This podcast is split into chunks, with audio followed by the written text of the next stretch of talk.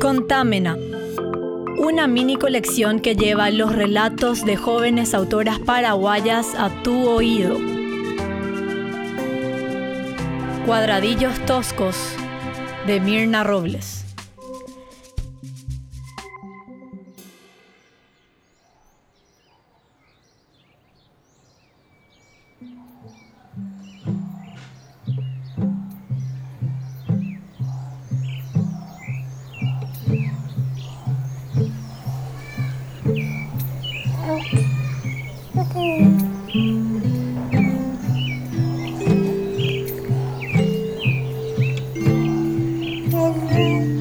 Parece si miramos juntos? ¿Mm? sí, a mí también me parece una idea fantástica. A ver, esas hojas verdes que están ahí, esas son las hojas de un pomelo amaru. ¿Ves? Ajá. Y las que están detrás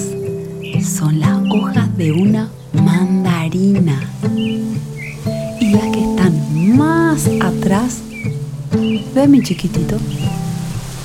Son las hojas verdes de otra planta de pomelo. ¿Viste? Y eso que aparece ahora y hace mover todas las hojas. Eso es el viento, Amaru. ¿Ves cómo bailan las hojas del pomelo? Sí, es fuerte el viento, ¿eh? Aunque no se lo vea. ¿Ves cómo mueve las hojas que están ahí arriba por las ramas? Y las hojas que están abajo por el suelo también. Madre y niño observan a través de la ventana de la habitación. El viento rebelde de agosto zarandea afuera todo lo que toca. Las hojas coloridas de los crotos, las lánguidas de las palmeras, las matas espinosas de las rosas y las ropas tendidas al sol. El pequeño observa con insistencia a través de la ventana. La madre se acuesta al lado. Es hermoso allá afuera. ¿Verdad, Maru? De seguro que te encantaría salir. A mí también. Pero no te preocupes, que ya tendremos tiempo. Ya tendremos tiempo. ¡Ay! El fuego. La madre se dirige a la cocina, donde hierve una infusión de manzanilla. La inestabilidad de las temperaturas de agosto, que saltan de días primaverales, frescos y agradables, iguales al de esta mañana, a días fríos, recargados de humedad, iguales al del último domingo, es una trampa para los cuerpos vulnerables como el del niño de mes y medio de edad. Amaru está congestionado. Ella vuelve a la habitación, aproxima una silla a la cama, coloca en ella un tarro de lata humeante, agarra una manta y alza en brazos al bebé. Bien. Va a hacer muy bien, pequeñito. Tranquilo.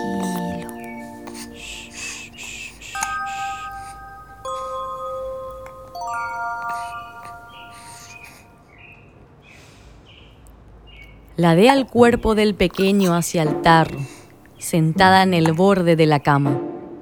Cubre la cabeza del niño con la manta. Ella teme de pronto que el calor sea demasiado para el rostro del pequeño. Retira la manta. Observa al niño. ¿Estamos bien? ¿Eh? ¿Estamos bien? No es tan difícil. ¿Ves, pequeño? No es para el llanto, Amaru.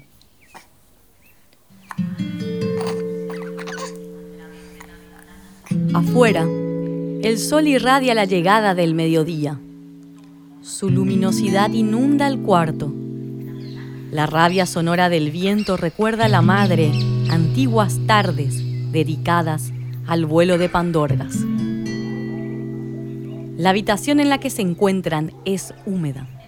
Las paredes transpiran. Se hallan en una cápsula. El espacio de adentro es el interior de una burbuja. El espacio de afuera es un vendaval abierto que la transporta. Los tiempos, aunque iguales, se consumen entre sí. Realidad y sueño que se engullen y se paren. Luego de una ardua de carácter extraordinario, el Parlamento de la Nación ha aprobado en la tarde de ayer el aumento del presupuesto para bonos de combustible y de vales para embutidos destinados a los diputados y senadores. Según palabras del senador por la ALU, Auténticos Liberales Unidos, Alfredo Luis Morfetti, tales rubros representan gastos fundamentales para el sostén de las actividades tanto de representación como de gestiones parlamentarias.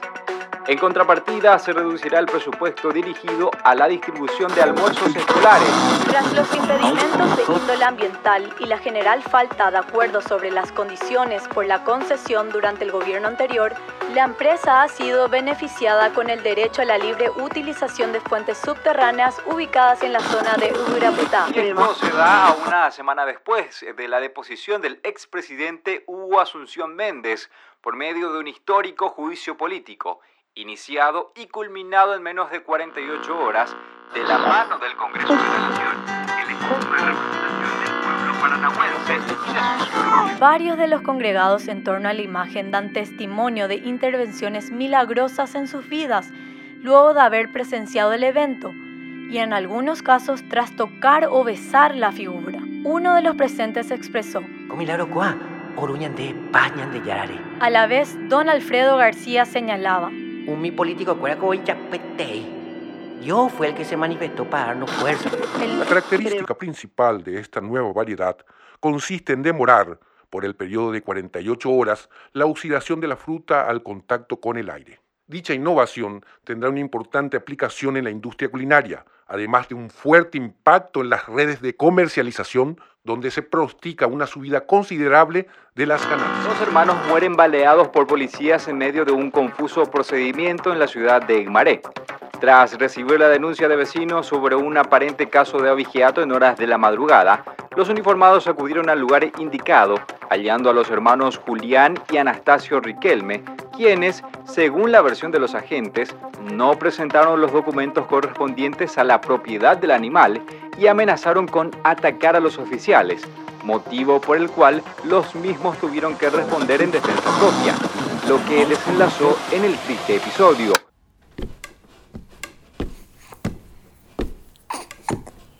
Sapito, cachetón, vos sos un renacuajo. El aroma manzanilla se escurre por la puerta abierta hacia la cocina. El cabello sedoso del niño se encuentra empapado de vapor. Él observa, otra vez, con una curiosidad nunca bien aprendida, ahora al rostro de la madre. Cuando era nena, ¿sabes bonito? Tu tío y los chicos del barrio armaban sus pandurgas. Usaban palitos, y bolsas de hule. Mm. Sí, de acuerdo. Después iban a lanzarlas al viento. No me dejaban ir con ellos, pero las veía. Sí, todos las veíamos. Estoy segura de que corrían por el campo, detrás del hospital, al lado de la cancha. Era muy lindo, ¿sabes?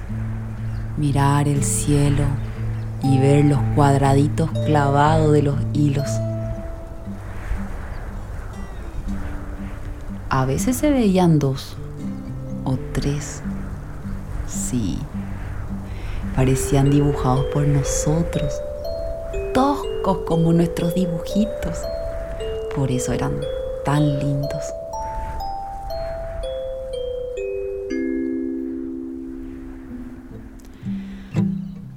No será fácil, pequeñito. Tanto mundo ebrio, borracho de poder, desvariado de miseria, golpeado de injusticias. Mucho esperándonos, mucho esperándote, pero mucho, muy hermoso también, chiquitito,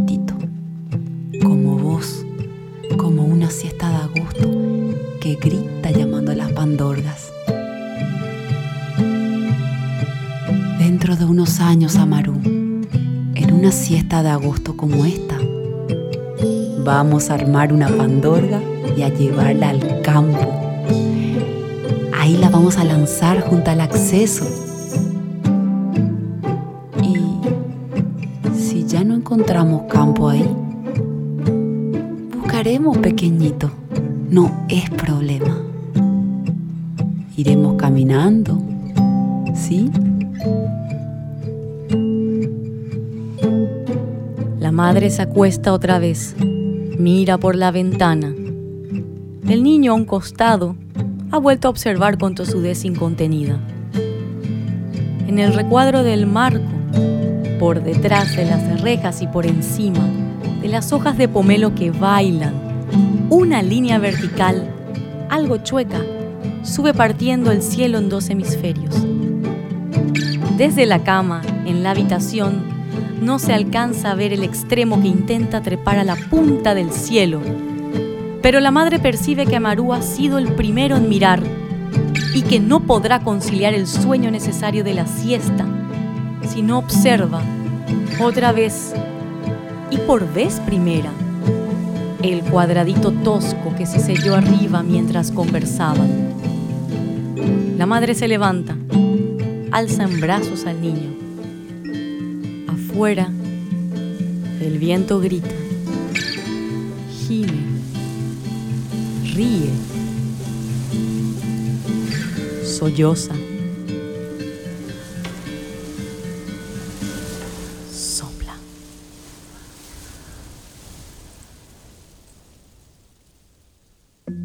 Cuadradillos Toscos es un relato escrito por Mirna Robles.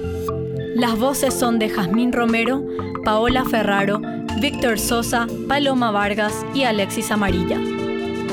Este cuento forma parte de la colección Contámena, una breve antología producida por el Centro Cultural de España Juan de Salazar, que busca fomentar la creación joven mientras exploramos las posibilidades narrativas del audio fue elegido por un jurado conformado por las escritoras Estela Silvera, Giselle Caputo, Luz Aldívar y Shirley Villalba. Escucha todos los cuentos de la colección y otras creaciones sonoras en el Livebox y Spotify de Onda Saibú, la radio del Salazar. El diseño gráfico es de Nelson Medina, la grabación, la mezcla, el diseño sonoro y la música original es de Martín de Lemos. La producción del proyecto es de Miguel Buendía, Nomad Radio.